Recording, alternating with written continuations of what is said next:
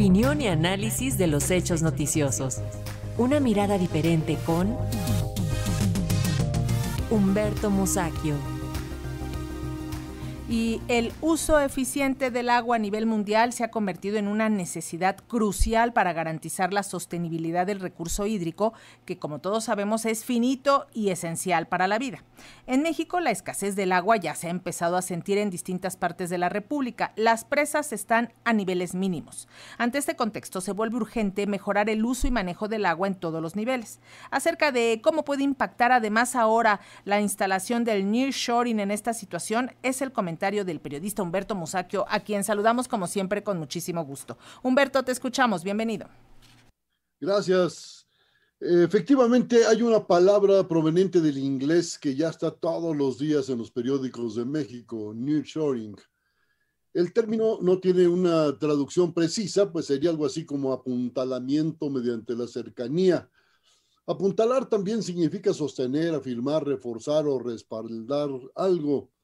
Y ese creo que es el sentido del terminajo, nearshoring, pues se trata de aprovechar la cercanía del norte de México con Estados Unidos, lo que implica apuntalar o respaldar a las empresas que se instalen en la frontera o cerca de ella. Sobra decir que Estados Unidos es el principal mercado del mundo, ya lo sabe todo el mundo, y si bien China está por igualar el valor de su economía, hay una enorme diferencia en el ingreso por persona y por lo tanto a la demanda. Como se sabe, numerosas empresas de matriz estadounidense se establecieron en China en los últimos 25 o 30 años por la, porque la potencia asiática, bueno, es un gran mercado evidentemente y sobre todo porque la mano de obra y ciertos insumos resultaban más baratos. En los años recientes, en China los salarios se han elevado hasta superar los que se pagan en México, aunque siguen siendo varias veces menores que los de Estados Unidos. Y se han elevado tanto, hay que decirlo, que hace apenas 30 eh, años, cuando empezó el gran despegue de China, el ingreso per cápita de los chinos era de apenas dos pesos mexicanos diarios, o sea, nada.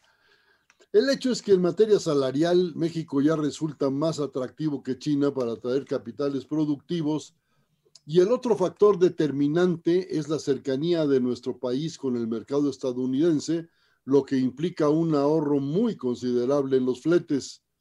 En fin, que todo parece estar dado para que México se convierta en la meca de las grandes inversiones industriales.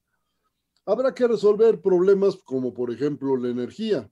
Eh, por supuesto, se puede adquirir en Estados Unidos porque se va a necesitar mucha electricidad si se siguen instalando plantas. Pero bueno, ese es un problema que está ahí, aunque me parece que el mayor lo eh, tiene otra cara. El caso de Tesla y la enorme planta que se levantará en Nuevo León es apenas el principio. Numerosas firmas transnacionales ya se alistan para instalarse en el norte y noroeste de México. Hasta ahí todo muy bien, pero hay un problema nada pequeño, la falta de agua. Ahora mismo, la mitad del territorio mexicano sufre una gran sequía que plantea la necesidad de elaborar y aplicar una política firme para afrontar el problema. Hace unos meses se habló de llevar agua del río Pánuco a Nuevo León, pero todo quedó en palabras, pues no se llegó siquiera a la elaboración de proyectos. De no procederse con visión, la escasez de agua seguirá en los estados norteños y serán los consumidores domésticos, como en otras ocasiones, quienes padezcan nuevos periodos de escasez y más altos precios de líquido.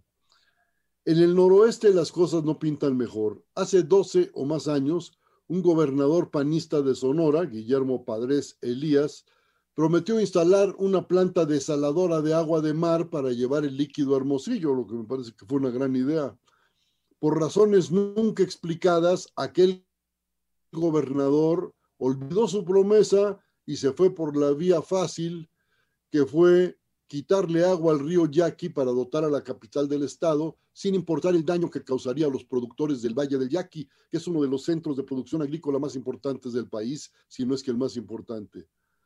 Ejemplos como el citado hay varios, promesas incumplidas, proyectos que no se aplican y problemas que siguen presentes.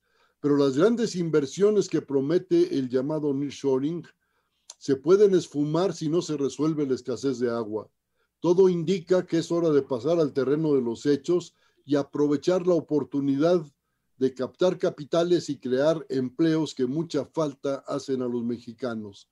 Acueductos, plantas desaladoras, equipos para reducir el consumo doméstico e industrial y sistemas de reuso del agua deberán incluirse en la agenda de los gobiernos norteños y del federal, por supuesto.